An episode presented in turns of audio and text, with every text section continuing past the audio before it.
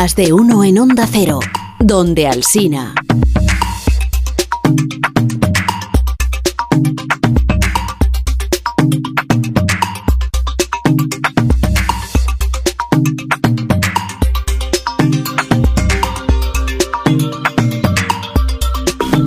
la medicina de para conexiones insólitas, como las que establecieron, se establecieron entre una investigación nazi, un cirujano palestino y un paciente judío.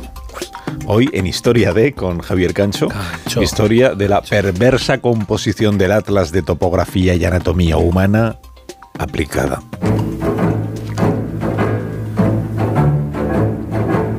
Detrás de ese minuciosísimo tratado aparece la figura de un médico nazi, Eduard Penkov el libro es precisión y detalle. Lo es incluso ahora. En un tiempo de imágenes de vanguardia, determinados cirujanos encuentran inigualables las ilustraciones de aquel libro.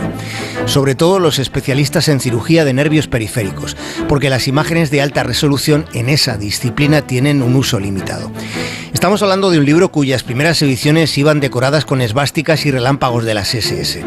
Los cadáveres que se usaron para la elaboración del atlas eran de prisioneros ejecutados, cuyos cuerpos se enviaban a la Universidad de Viena donde Penkov trabajaba.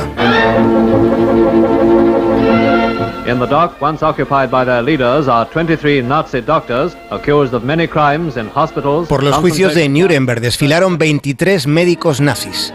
Penkov solo pasó tres años recluido, ni siquiera fue acusado de crímenes de guerra.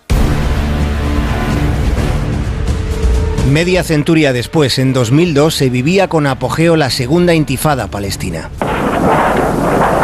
Hace 20 años, un adolescente judío llamado Debir estaba en un viaje de recolección de cerezas al sur de Cisjordania. De repente pisó una mina palestina. Cuando abrió los ojos caían grumos de tierra. Percibió un intenso olor a quemado y a pólvora, mientras un dolor insoportable le atravesaba el organismo.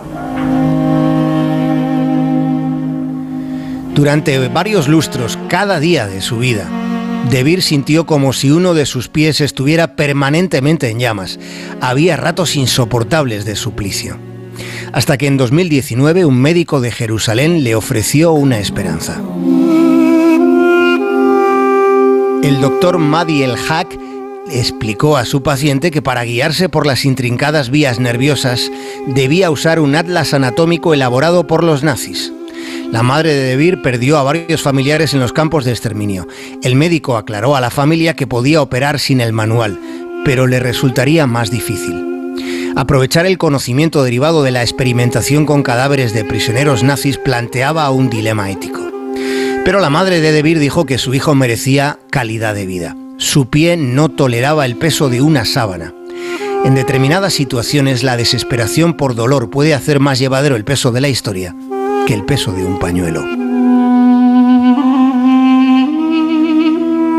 El doctor Madi El Haq era palestino, procedía de Galilea.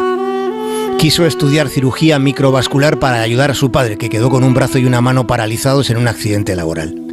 Madi El Haq encontró dentro del pie de Debir un diminuto collar de metralla, alrededor de un nervio. Localizó las ramificaciones que causaban el dolor y las intervino aliviando para siempre un sufrimiento constante. Fue así como un cirujano palestino, con un tratado anatómico nazi, curó a un paciente judío.